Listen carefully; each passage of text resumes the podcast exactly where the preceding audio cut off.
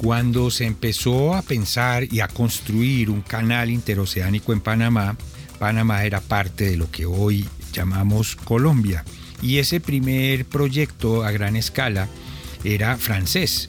Ese es el tema de este capítulo de la construcción de un país, una serie que semanalmente presentamos en Bitácora con el historiador Germán Mejía Pavoni. Germán, buenas noches. Buenas noches, José Vicente. Eran franceses porque los franceses ya habían construido el canal de Suez, por ejemplo. No solo era Ferdinand de Lesseps, era el mismo que construyó el canal de Suez y él pensó, le propusieron también y se creó la compañía de que se lo había hecho en Suez porque no lo iba a hacer en, en Panamá. Y dan forma a la compañía y toman la decisión, bueno, ya se había tomado la decisión de que iba a ser por Panamá y empieza la construcción de esa obra. Luego sí, la primera parte de la construcción del canal es francesa, son ingenieros y capitales franceses con algo de colombianos. Con experiencia en canales interoceánicos, pues es decir. De la ingeniería, pero es que se van a enfrentar con que son mundos totalmente distintos. Una cosa era en el desierto abrir a nivel un canal, que ese es el que hay en Suez, y otra cosa es, les pensó que aquí iba a ser un canal a, a, nivel, o sea que la altura entre el Océano Atlántico y el Pacífico es distinta y resolver ese problema, él creía que no había necesidad y que lo podía hacer derecho, y después de 8 o 10 años de estar lidiando con eso, llegan a la conclusión que le habían dicho desde el comienzo, el canal tiene que ser con esclusas. Claro, y eso significa, para quienes no han estado allí, pero valdría la pena que busquen los videos en internet, que hay que subir los barcos, literalmente. Claro, claro, y no tiene solución, sencillamente porque hay un desnivel que hay que surtir.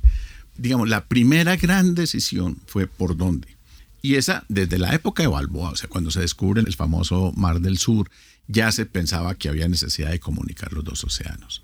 Las posibilidades técnicas pues no iban a estar en el siglo XVI, pero ya para finales del siglo XIX sí están las condiciones para poderlo hacer y se tomó la decisión. Sin embargo, hay muchos intereses, había muchos intereses y muchas dudas. De hecho, se exploraron cuatro grandes vías que todavía de vez en cuando salen. La primera era el istmo de Tehuantepec en México, que tiene ferrocarril, en fin, lo que se pensaba era una mezcla de canal entre barco y comunicación por ferrocarril, pero el gran problema va a ser siempre hacer el, el, el, el, transbordo entre un sistema y el otro sistema. El segundo que se exploró, y aún hoy en día se habla de él, es el de Nicaragua. En todo el límite entre Costa Rica y Nicaragua, creo que está el río, si no estoy mal, puedo estar equivocado, San Juan, que va al lago de Nicaragua. Y entonces se aprovechaba eso y siempre estuvo. El gran problema es lo volcánico y el problema de terremotos o en fin, lo inestable del terreno que es en Nicaragua. Y bueno, las obras civiles que había que hacer para que entraran los barcos. El tercero que se exploró fue el del Darién, en el Chocó y norte de Antioquia nuestro, y eso se ha seguido explorando. Lo simpático es que todavía hoy en día se habla del de Nicaragua y el del Darién. Eso significaría conectar dos ríos. Sí, sí, sí, sí. El Atrato y el Truandó. Sí, señor, porque es el atrato va, va a Urabá y lo que necesitan es conectar con uno que salga al Pacífico.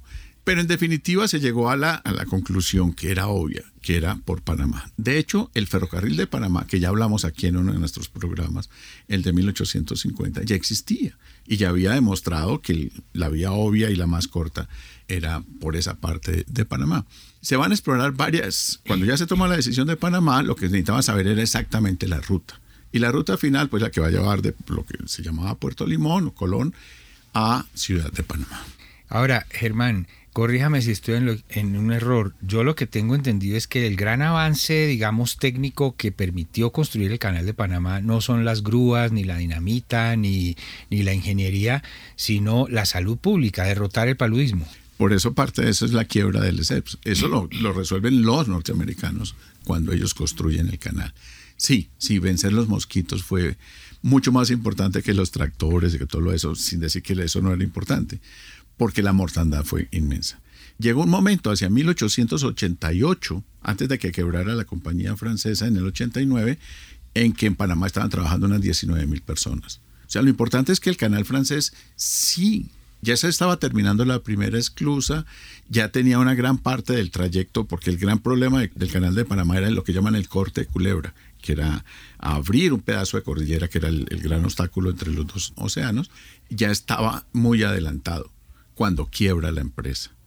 Y es esa quiebra la que va a dejar eso ahí quieto hasta que viene el, bueno, la separación de Panamá, por supuesto, y la adquisición a Panamá de las obras del canal por Estados Unidos, y ellos ellos encuentran que ya había gran parte de las obras hechas. Y lo que ellos iban a vencer realmente es el problema del paludismo. Porque es que se morían por miles los, los trabajadores en la época de los franceses. Sí, claro. Ahora, Estados Unidos era una potencia que estaba recién emergiendo, ¿no? Sí, y, que necesitaba urgentemente el canal. O sea, realmente Estados Unidos estuvo detrás de todas las exploraciones en el siglo XIX. Y es más, ellos amenazan al a decir usted, usted no va a completar ese canal, eso es nuestro. Eso siempre estuvo dando vueltas por una razón muy, muy sencilla. La razón por la cual se construye el ferrocarril, que lo conversamos aquí, ¿qué es lo que ocurre en California en 1845? La fiebre del oro. La fiebre del oro. Pero ¿a qué distancia está caminando las grandes ciudades norteamericanas que están en la costa del este? Entonces, recorrer a pie en territorios que toda la mitad de Estados Unidos estaba no vacía, sino que no estaba ocupada por norteamericanos, va a tener que ser vencida. Y la única posibilidad era, uno, irse en un barco de vapor, si usted quiere, pero tenía que bajar hasta el estrecho de Magallanes, dar la vuelta al continente y volver a subir. De ahí la suerte de, de, Valparaíso, la suerte del Callao, la de Buenaventura, en fin, porque eran los puertos de cabotaje que iban permitiendo eso. El ferrocarril va a cortar la distancia, por supuesto, pero definitivamente el canal era la gran solución, y no solo para comercio. El problema militar, cuando Estados Unidos ya se, desprende y empieza a participar en el control del Caribe primero y del mundo después, entrado en el siglo XX, el problema es que tiene la mitad de la flota en el Pacífico y la mitad de la flota en el Atlántico.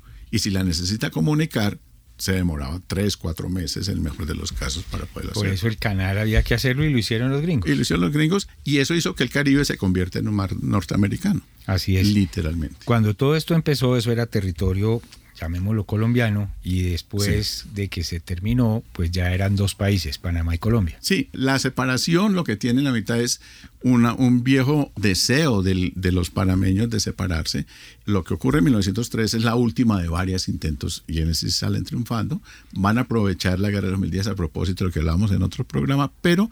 Y una manito de los gringos ah, también. Pero con la ayuda de ellos. O sea, ellos ponen sus barcos al frente y le dicen al, al ejército colombiano que iba caminando a pie desde Bogotá le dicen, bueno, entonces qué?